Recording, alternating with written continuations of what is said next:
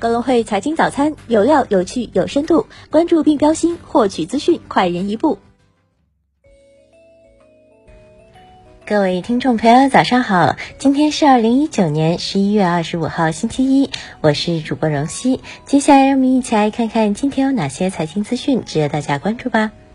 A 股方面，上周五沪指收跌百分之零点六三，深成指跌百分之一点五一，创业板跌百分之一点九五，两市成交额逾四千六百亿，两千五百三十六股下跌，北上资金净流入逾二十一亿。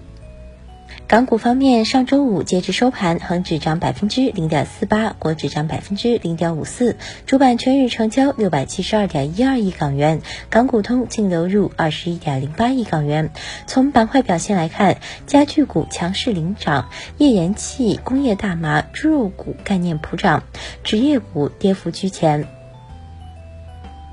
美股方面，上周五道指收跌百分之零点三九，标普五百指数涨百分之零点二二，纳指涨百分之零点一六。医药板块普遍上扬，中概股拼多多涨超百分之七，瑞幸咖啡涨超百分之六，网易涨超百分之五。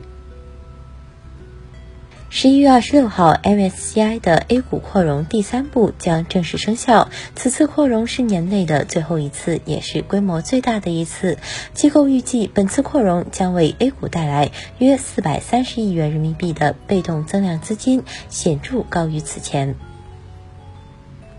英国首相约翰逊在当地时间周日下午发表其竞选宣言，宣言将承诺将在明年一月底实现脱欧。证监会上市公司监管部副主任曹勇表示，今年十月份，证监会进一步修改了《上市公司重大资产重组管理办法》，放开了对高新技术企业、对创业板的借壳，进一步释放了市场活力。目前，上市公司分拆制度也已对外完成征求意见，正在履行相应的程序。十一月十三号，中国执行信息公开网显示，北京麦当劳食品有限公司被北京市东城人民法院列为被执行人，执行标的为三万三千二百元。据悉，三万三千二百元是一起劳动仲裁案件的执行款项。华为回应美国新禁令，华为对美国联邦通信委员会投票通过禁止运营商使用联邦补贴资金购买华为设备的决定表示反对。此项决定基于片面的信息及对中国法律的错误解读，在没有证据的情况下就认定华为构成国家安全威胁，不仅违反了立法的正当程序原则，也涉嫌违法。天眼查数据显示，十一月二十二号，北京华为数字技术有限公司发生工商变更，原副董事长任正非退出，原董事长孙亚飞退出，原董事孙文伟、郭平等退出。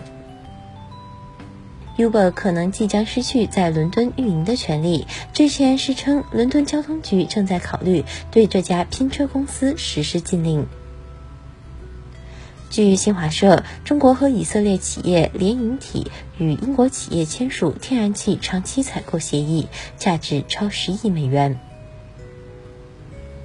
上周科创板审核仍保持常态，新增受理两家，新增过会四家，提交注册一家，注册生效两家，终止审核两家，问询十家。截至目前，共有一百七十九家企业科创板上市申请或受理。下周，广州瑞松智能科技股份有限公司、深圳市道通科技股份有限公司将赴科创板上市为赶考。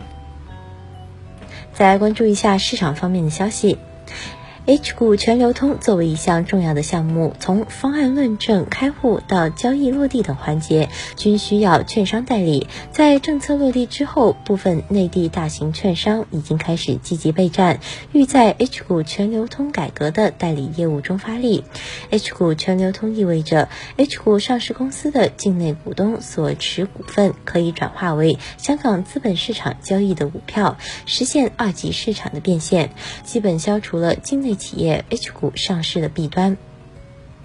东南网架中标十四点八亿元工程总承包 EPC 项目。